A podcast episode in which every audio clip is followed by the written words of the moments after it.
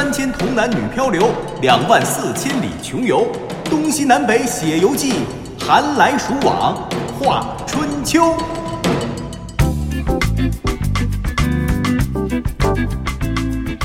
历史也是知识，观点也有笑点。欢迎收听小型对谈脱口秀，藏也藏不住。各位好，我是李晓东，坐在我身旁的依旧是滴川。大家好，我是刘滴川。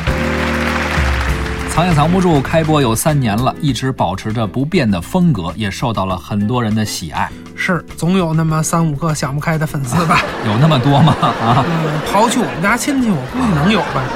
差不多吧。而且不光是风格不变，主持人也没有变过。是啊，再想有第三个也不容易。是说我们这业务太好，无人能及，不可替代吗？是不是呢？是的。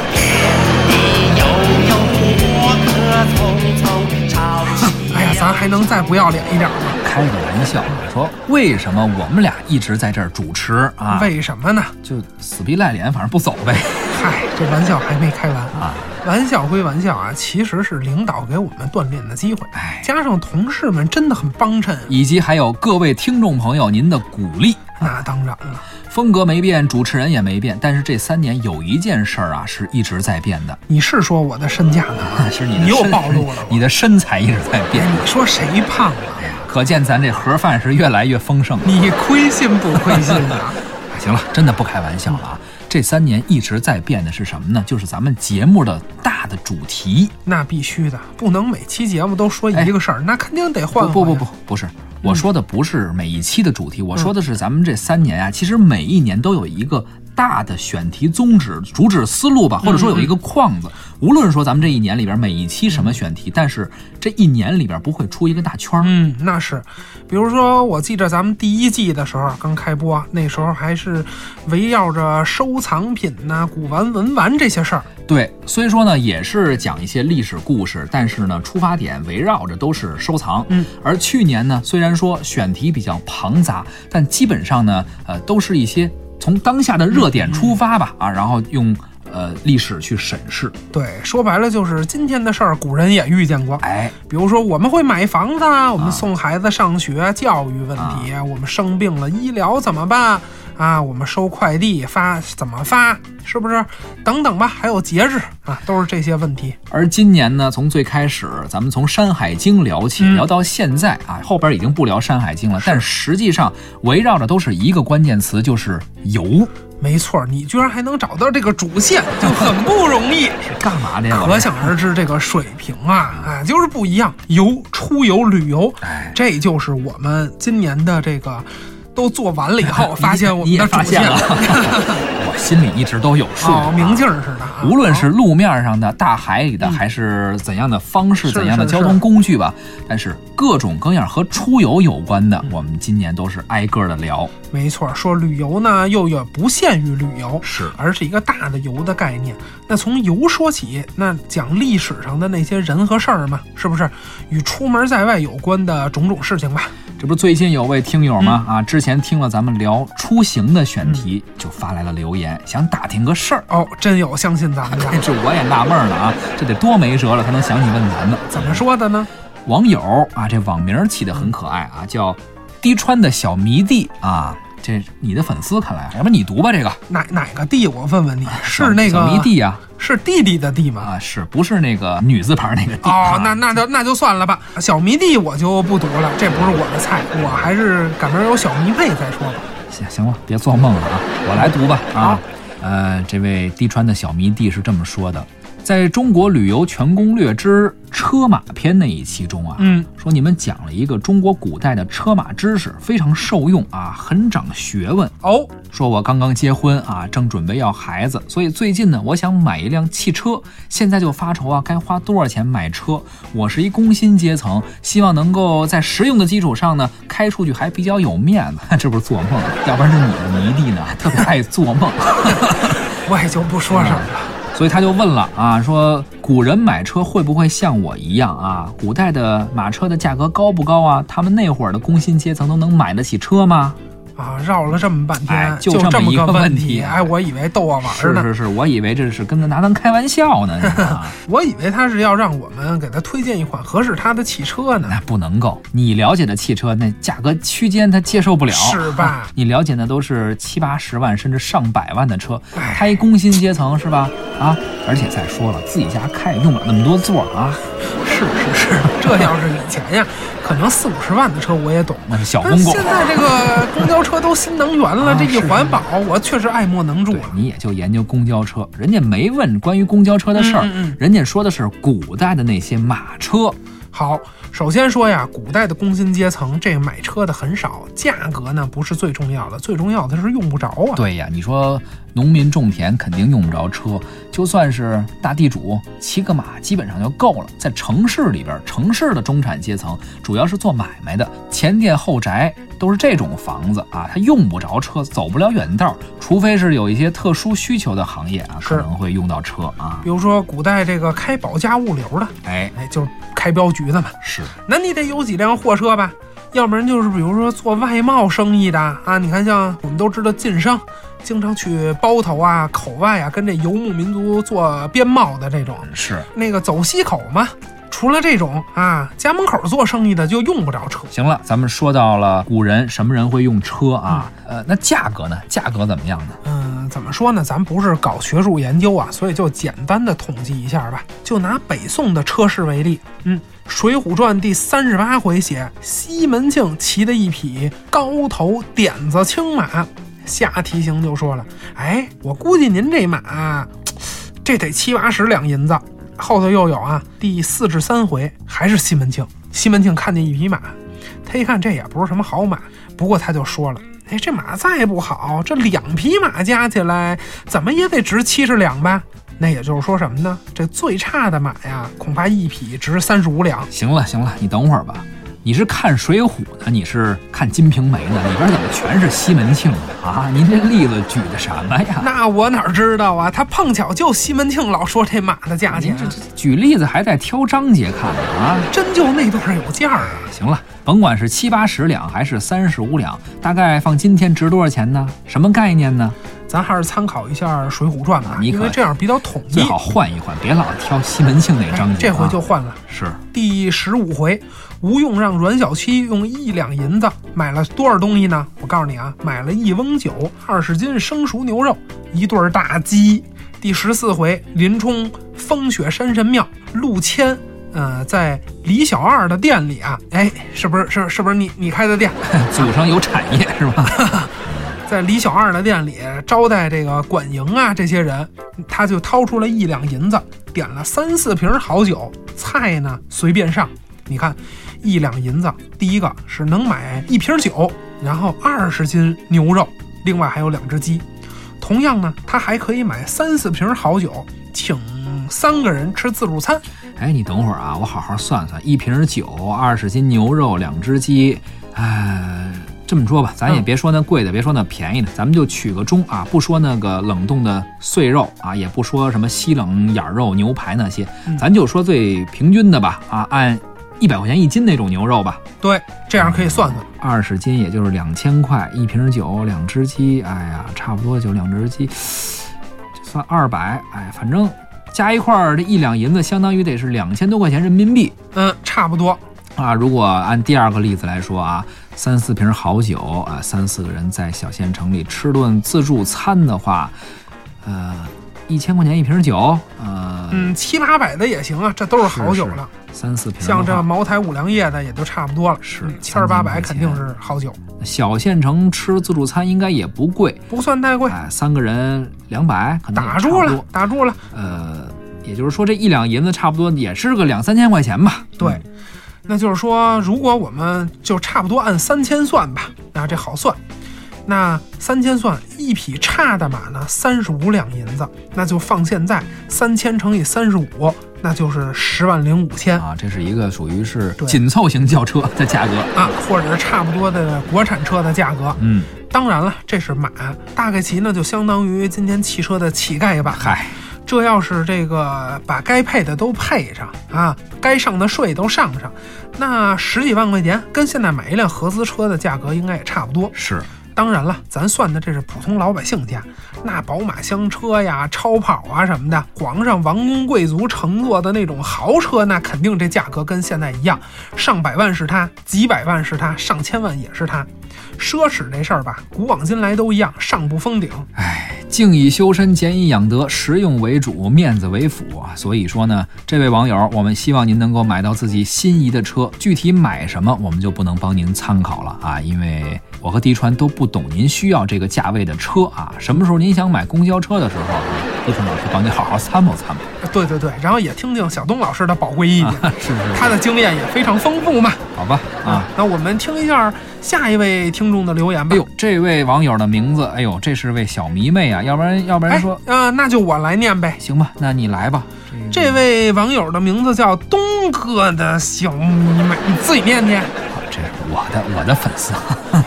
还迷妹呢，这这这这女儿都审美畸形低俗啊！跟你说，行了，你俗不可耐，别嫉妒了啊！他怎么说的呢？他问的问题是在木质帆船时代，西方远洋航行呢一直被败血症困扰啊，是因为水果蔬菜无法保鲜，船员们长期缺乏维生素的摄入。哎，那中国的远洋航行呢？郑和下西洋也有败血症吗？包括还有更早期的鉴真东渡，日本向唐朝派遣遣唐使。怎么就没听说过他们的船员有病死的记载呢？这挺专业的啊，地川老师给回答一下吧。哎，你不知道我一原则吗？我从来不回答审美扭曲的人的问题。看来是给问住了，相当不屑于不懂呗，不会就直说。考虑到这个气氛有些尴尬啊，我来回答一下吧。长话短说，唐朝时期中日交往是比较频繁的。那时候呢，从中国到日本确实要漂流很长的时间，可能两三个星期啊，一个月还都是有的啊。是，主要看洋流漂哪儿是。郑和下西洋那就更是如此了，航行几个月是很常见的。但是呢，在中国或者说东亚的航海史中啊，从来就没有出现过欧洲人面临的那种健康危险。这个原因是多方面的，但主要还是饮食结构的问题。咱们中国人传统生活来说啊，讲究开门七件事儿哦，哪七件事儿呢？其实古今啊都没改变过，就是柴米油盐酱醋茶哦。柴米油盐酱醋茶是咱们中国人在家做饭呀什么都要吃的，出门呢照样也得用。别管是赶车还是航海都一样，这七样东西啊。都得带着，而且呢，它们还非常容易保存，不易变质。呃，那其中你看茶叶就可以非常有效的补充维生素嘛。其实说到这儿呢，这也可以说一句，茶马古道的兴起，说为什么古代青藏高原什么都能够自给自足，唯独茶叶必须要进口，就是因为高原地区啊不产蔬菜和水果，而游牧民族生产的牛羊肉呢无法满足人体的维生素的摄入。明白，所以短期的行情呢，其实喝茶就可以补充维生素了。短期呢靠喝茶，可如果长期离岸，像郑和下西洋这种一下啊几个月在海上漂着，那光喝茶也不行。嗯，那还得吃什么呢？很简单呀，船员呀就在船上泡点豆芽儿啊。咱们现在也经常吃这豆芽菜，古人其实也一样。豆芽也是菜呀，这个不用保存，只要绿豆、黄豆带的够多，三五个月、半年都是一样，天天都能吃到新鲜的菜。哎，这个真绝啊，智慧呀！而且不光是泡豆芽，郑和下西洋的时候，船员呀还会用木桶种菜，反正就类似等等这些吧。啊，再者当时呢，路过一个番薯国，就能够补充一下给养啊。下西洋他不会说一次你就直接开到东非，得一步一步来。这路上咱朋友多呀啊。到一个藩属国就是一个新的跳板，这相当于就是海上的服务区嘛，差不多吧。另外呢，郑和的船队人数太多了，规模也太大了，这个是西方远洋航行没法比的。他船上光是大夫就得带了几百个人，那你说这相当于一个移动的三甲医院，是还得下乡给藩属国做义诊呢。是啊，哪能自己人先死了呀？那去了还不够丢人的呢。所以说嘛，这些都不用操心啊。咱们古人的智慧以及当时的一些技术都能够保证啊，远航不会有太多的因为生病而死亡的这些船员。嗯，呃，留言问题还很多呀，但是好像还真是没有几个刘迪川的粉丝，基本上都是什么类似于看网名都是东哥的小迷妹这一类。哎呀。你你也真够无耻的，自己注册那么多号都叫东哥小迷妹一二三四五六七，是不是？这样吧，行了，哎，你都故意把我的女粉丝们都给藏起来。请我们导播好好翻一翻吧，好好找一找，兴许还能零星的有那么几个你的粉丝。呃，如果有的话，咱们看时间结束之后再回答吧。啊，哎，现在这女孩的审美啊，真是我跟你说都不稀得说了。行了，别嫉妒了。历史也是知识，观点也有笑点。古代的豪车价值多少？水手出海靠啥补充营养？读万卷书，行万里路，说的并不是学习的事儿。孔子周游列国，咋还传出了个桃色新闻？这个究竟该读书还是该旅游？到底是为学习还是为娱乐？藏也藏不住。寻找旅游达人的故事，曝光周游列国的绯闻。听友的问题留言非常多啊，这说明什么呢？大家越来越热情呗。说一千道一万，说明大家对旅行这个主题非常感兴趣。人人都有一颗向往远方的心。而且今年咱们的主题大的主题就是旅游，聊了这么多期了，肯定您得感兴趣啊。如果您对此不感兴趣呢，怎么着呢？也凑合听吧。今年的事儿反正已经定了，就这题啊，反正你也改不了。那这样，今天我建议咱们别说什么交通工具，也别说什么攻略了，也别说旅游景点，别说旅游线路了，咱直接下班回家吧。哎哎，怎么个意思？你这也不说，那也不说，还说啥呀？不不，我的意思就是说，我们应该说一说人了。哦，旅行家，说说旅游达人。对，古往今来那些游记，还有旅行奇闻的主人啊，我们中国历史上那些千古流芳，甚至改变历史的旅行达人，这个值得说一说嘛？哎，这个思路非常好，非常好。其实啊，前几期节目当中，我们虽然没有以人物为主题。但或多或少的已经聊过好几哎，不少啊，郑和对吧？玄奘、哥伦布啊、马可波罗等等吧，中国的、外国的都有。古今中外的旅游达人呀，可以说是不胜枚举。这样，今天我们就聊聊古代旅游达人的故事。那具体从哪儿说起呢？嗯，从咱自己的经历说吧。最近啊，有一种社会现象让我想到了我的童年。你看，咱们小时候一上学，哎，别的不知道，学校里就有这么一条公理，哎，也是唯一的至理名言。哪条名言呀？毛主席的名言呀。哎呦。好好学习，天天向上。是，咱们小时候啊，应试的压力确实比较大，必须得好好学习，要不然没出路。特别是高考，能改变一个人的人生啊。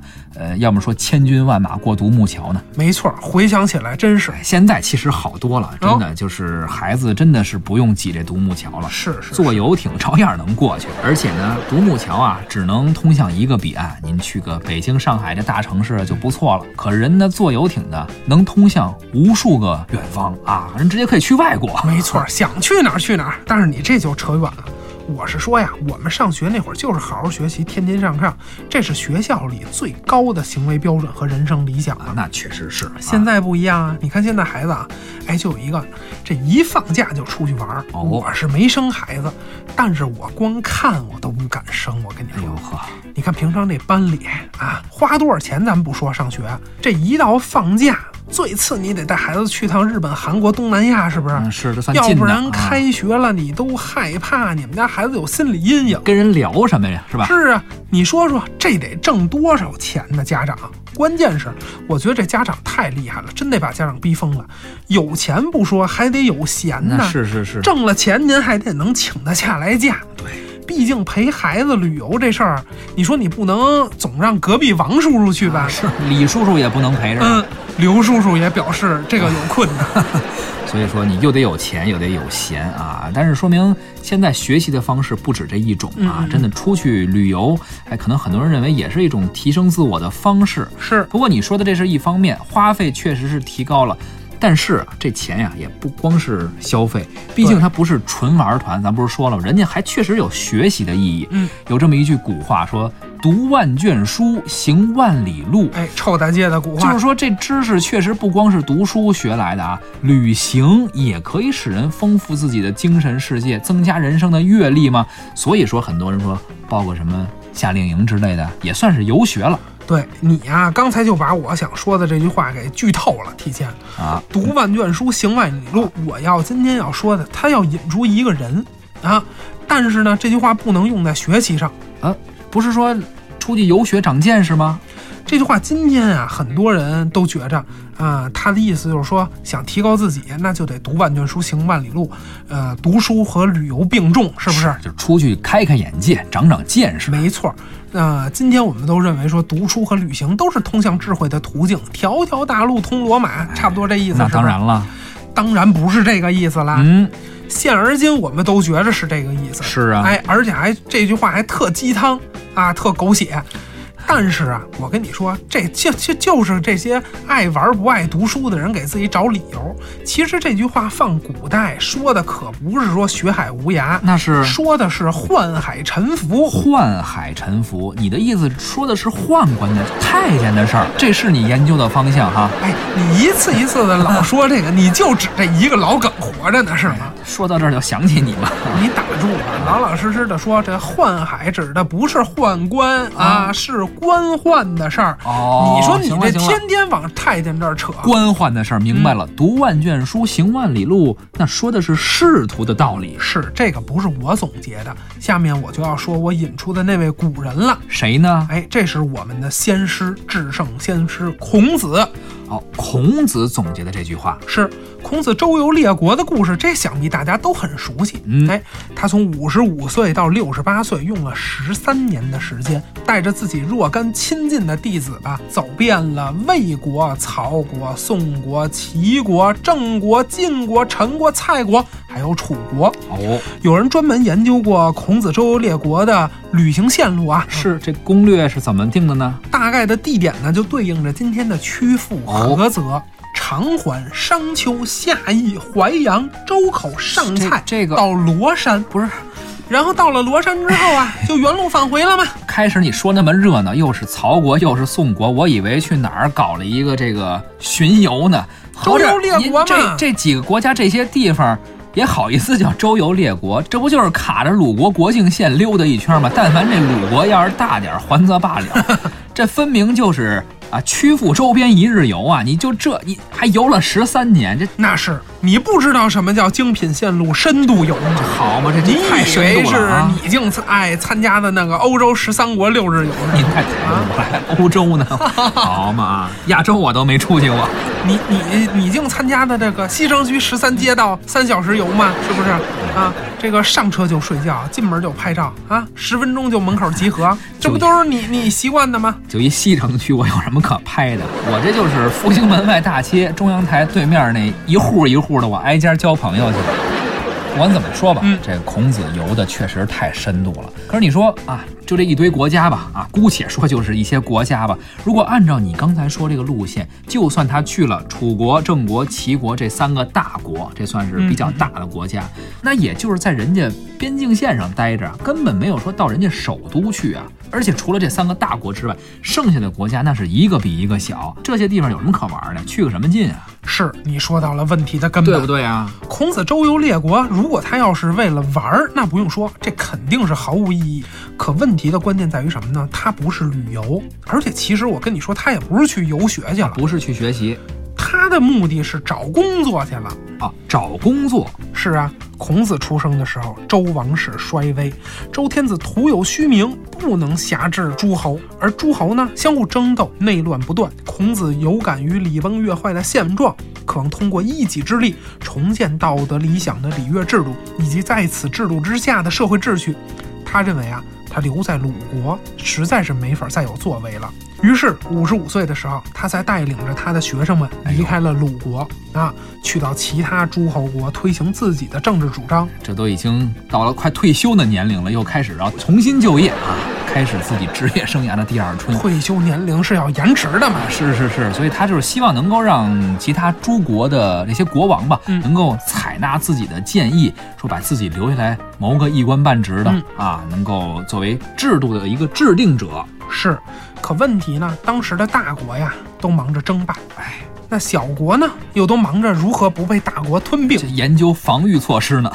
对，一个是进攻，一个是防御啊。整个社会啊，暗流涌动，根本就没人愿意，也没人顾得上孔子所宣扬的礼乐制度，所以大家都对他敬而远之，这就让他在这十三年的自荐当中啊，是四处碰壁，最终又回到了鲁国，只好是著书立说，直到去世。是没找着工作，结果留下了一堆需要背诵的文言文。哎，你就捣乱了。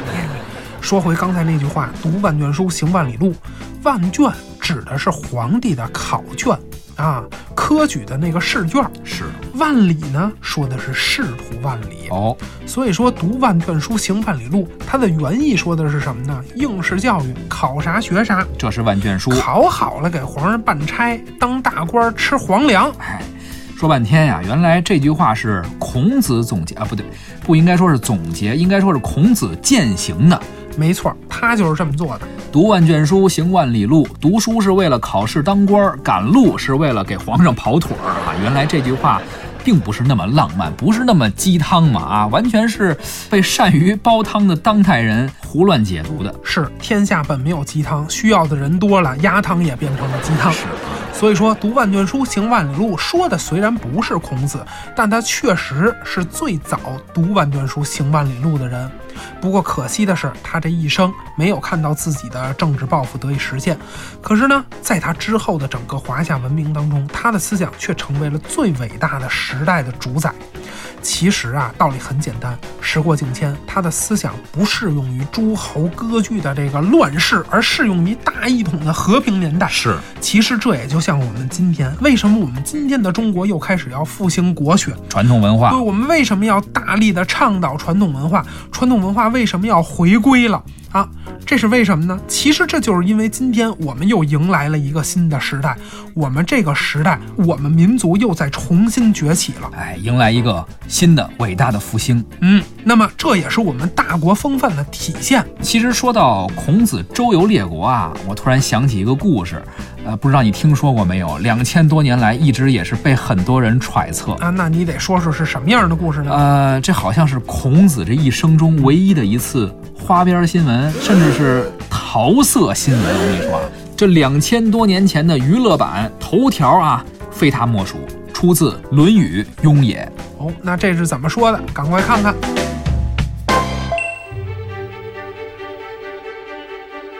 论语·雍也》云：“子见男子，子路不悦。夫子使之曰：‘予所否者，天厌之，天厌之。’”《论语·雍也》记载，孔子去见男子，子路很不高兴。孔子发誓说：“如果我做什么不正当的事，让上天谴责我吧。”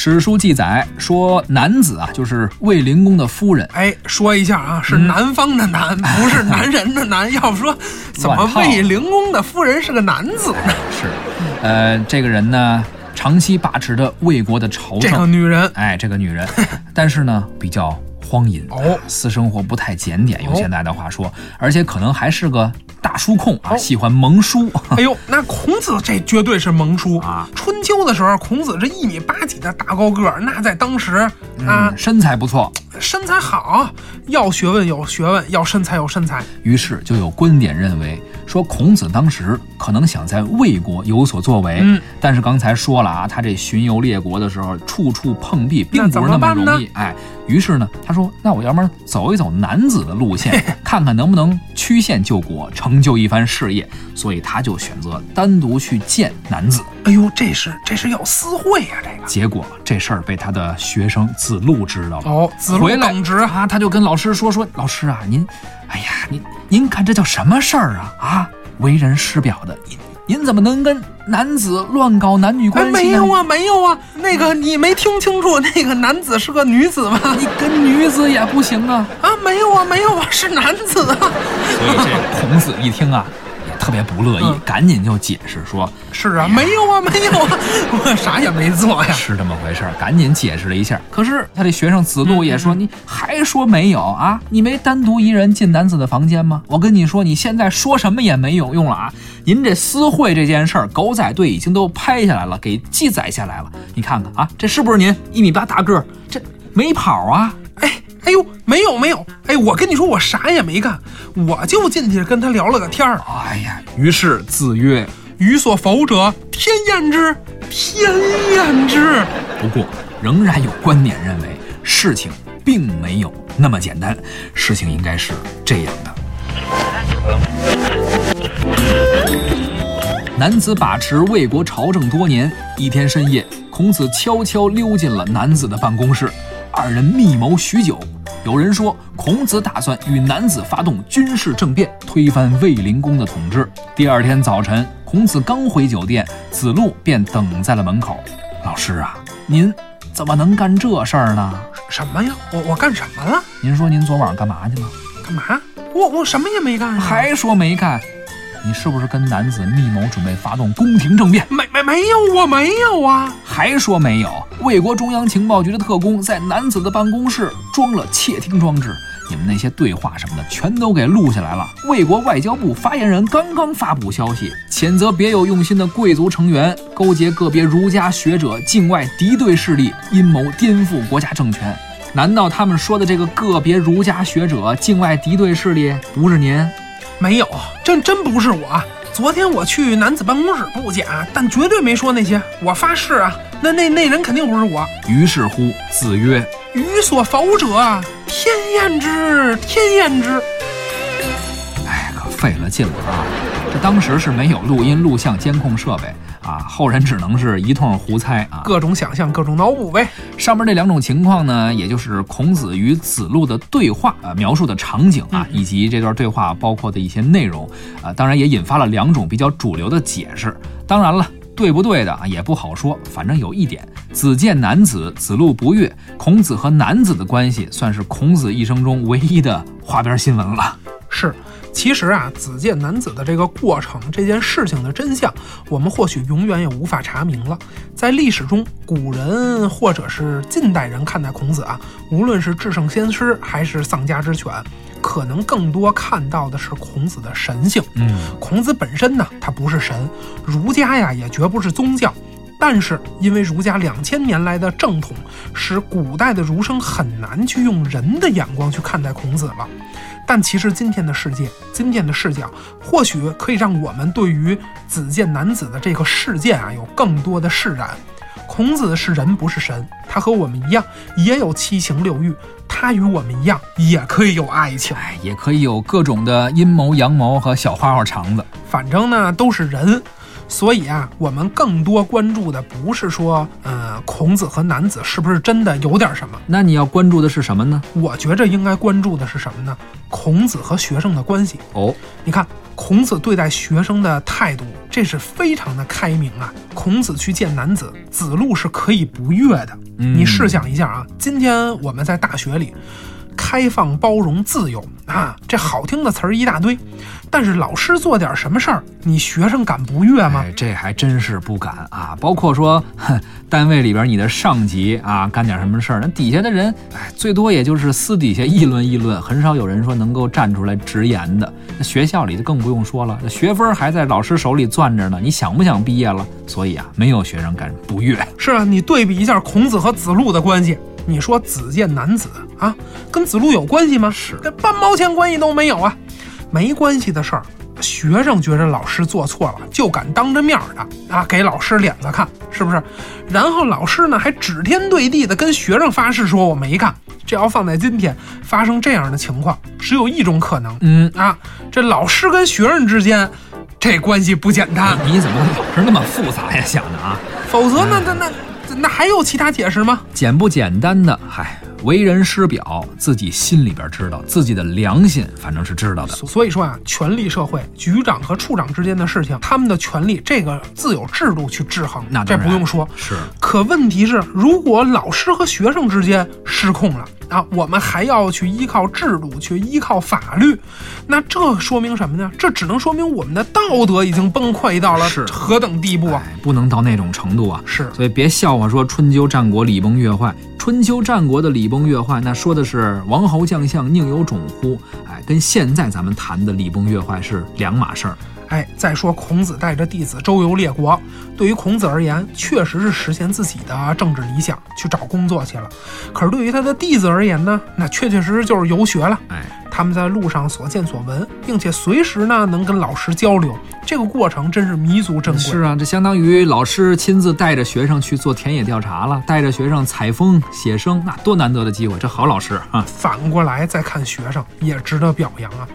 我们说子见男子，子路不悦，这说明子路在思考。他在旅行中啊，运动的不只是双腿，还有大脑。他就在行万里路的同时，在学习，在思考啊。好嘛，净思考花边新闻了啊！这学什么专业的？这未来不会是干媒体的吧？哎，那不成你的同行了吗？没那个，我告诉你啊，真干这事儿的人，天天盯着八卦和花边新闻的，那不是什么正经记者，也不是正经学这专业的啊，不能算同行。那帮人最多就是去什么娱乐网站啊，当个什么八卦记者呀，弄点那没底线的八卦新闻。咱中央台不可能干这事儿，也不要这人，咱丢不起那人。那倒是，总得有人坚守节操啊，坚守坚持，是不是啊？主要咱们要脸，我跟你说，没错。说回游学，反观我们今天特别喜欢的那句话：“读万卷书，行万里路。”无论是读书还是旅行，最重要的，你说是什么？是掌控信息，因为读书也好，行路也好，本质上都是信息的积累。那当然了，信息时代嘛，啊，信息的来源可能是千差万别的，但无论怎样，它本质是一样的。哎，读取信息的方式有两种，对信息进行分析，这属于思考；对信息进行存储呢，这属于记忆。但其实我们今天很多人出去旅游。特别是打着这个心灵旅游啊，打着行万里路的那种旅行啊，除了思考思考怎么省钱、怎么拼车、怎么安排行程、团便宜的酒店，是不是？有什么内涵的问题？这些这这这都没思考。是，除了拿着长枪短炮拍拍拍，把这照片存的储存卡里。把这个美颜发到朋友圈里，自己的脑子里是一点记忆也没剩下。当然了，您如果说呀，就是为了出去放松放松啊，本来平时学习工作压力就很大，就是为了休息一下，那当然无可厚非。因为反正我每次出去玩就是这目的嘛。但是如果您说想要游学，那千万别打着什么行万里路的旗号啊，带孩子花一堆钱出去，实际上就是拍拍照。什么海岛度假呀？完了还觉着好像让孩子能从中学到无限的知识，哎，这还是省省吧，纯粹是一心理安慰啊，不是不能寓教于乐啊，但是最起码，呃，真得跟说上学似的，有一个预习的过程啊。你去哪儿玩之前，是不是先了解了解人家那儿的历史人文呀？回来之后再买几本书啊，加深一下理解。当然买完得看啊，嗯以及说您得买那正经的带字儿的，对，不能说是漫画书啊，啊，风景写真也不行啊。其实说到这儿啊，想起我们自己的节目，也是藏也藏不住，经常会面临的一个问题。过于严肃了，没人听；但是过于娱乐化了，又没什么干货。一本正经的说正史吧，显得有点单调；但是太过于细说了吧，咱们确实也也没研究过。因为可能很多人说是受电视里边什么宫廷戏的影响啊，等等啊，特别喜欢古代的生活史。对，经常有人说希望我们说一说古人的这些生活史啊。往好了说是生活史，那往坏了说，那不就是老想拿着八卦娱乐的标准去看待历史吗？这确实咱也不擅长啊。现实生活里的。明星八卦新闻都看完了，所以没事儿就想翻翻历史当中的八卦。是，所以呢，我们怎么办呢？哎，那有什么解决方式吗？哎，要不然从今天开始，咱们第三季的藏也藏不住也告一段落啊！别别，我觉得实在是没什么可说的。今年新换这盒饭我还没吃够呢。但说实话啊，古人的八卦新闻我们真是没研究，而且关键它有一个很重要的问题就是什么呢？传统史学呀，它真的不太关注这方面，不太关注这个领域。是。当然了，克罗西有一句在史学理论界啊风驰电掣的名言，怎么说的？一切历史都是当代史啊！对，我们一定是努力的去挖掘历史当中的八卦啊，这个满足大家的一些猎奇的心理。不过呢，我觉着大家也是多理解理解我们，嗯啊，大家也是拜托大家多去思考思考一些有意义的事情，好嘛？为了这顿盒饭，您把克罗奇都搬出来，生活所迫。行了，这期咱们就先聊到这儿吧。您可以关注微信公众号“藏也藏不住”，或者下载中央人民广播电台的官方音频客户端“中国广播 APP”，收听我们更多精彩的节目。小东和滴川代表我们的节目演播，贾楠、张倩、陆凯，感谢您的收听，咱们下期再会，再会。哎呦。这个我们导播真是啊，费了千辛万苦，九牛二虎之力，终于找到了一个适合你的问题。你别废话了，赶快说说我看看这是什么。哎哎，这个好，这个确实专门是给我提的问题。这是你的，粉丝啊啊你看人这网名啊！你看叫什么啊？滴答，哎呦呦，有如晶莹剔透的水滴啊，落入了这个清澈的小溪里。滴答，多好！挺有画面感的。嗯而且我觉得这个名字其实你往深了看啊，它是有寓意的。是滴答谐音就是滴答呀，刘滴川来回答，这肯定是你的粉丝，人起这名儿特别有。而且这么这么干净，这么清澈，这么清纯的哎真名字，是这一准是年轻的女听众。哎呦哎呦啊，这肯定。而且我估计这应该还是比较睿智、比较有学问啊，很博学啊，白富美，有可能我猜想是白富美有可能，。这样，小东老师辛苦你念一下吧啊，我这个 专家得有点样子。有点仪式感是吧？嗯，差不多。好，网友滴答啊，他说：“滴川呀、哎这怎么没叫老师啊？这是直呼其名，竟然敢啊没！关系，这亲切。哎，你这声真不好，应该让应该让张倩来读这段。张倩老师实在是不屑于读你这些留言啊，还是我就来代劳了吧。嗯嗯，那勉强把你想当女孩吧。啊，滴川呀，我知道你是一位旅游达人，而且你读万卷书，行万里路，去过很多地方。不敢当，不敢当，也就是复兴门一带。谦虚了。呃，他觉得你一定去过很多的地方啊，对于很多地方都非常熟悉，特别是文物古迹啊、历史文化遗址啊，也你应该都非常了解哪里哪里哪里？啊。他说，所以他觉得北京的故宫博物院你肯定很了解。哦，那必须的。你大家都知道我喜欢历史，喜欢收藏嘛，这故宫肯定绕不开，太熟悉了。哎，这小姑娘喜欢历史非常好啊啊，淑女淑女嘛。她说，嗯，我呀下个月想要去故宫，哎呀，随时来随时来。但是我岁数大了，前列腺不太好，所以我想问你，故宫里厕所多不多？上厕所需要排队吗？不是，哎，这网名你看，滴答，这前列腺确实不太好，有画面感。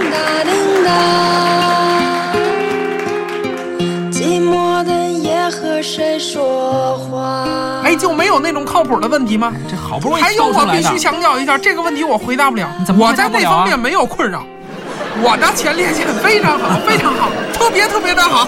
这人呀，缺什么就爱炫耀什么。哒叮哒叮哒叮当，整理好心情再出发。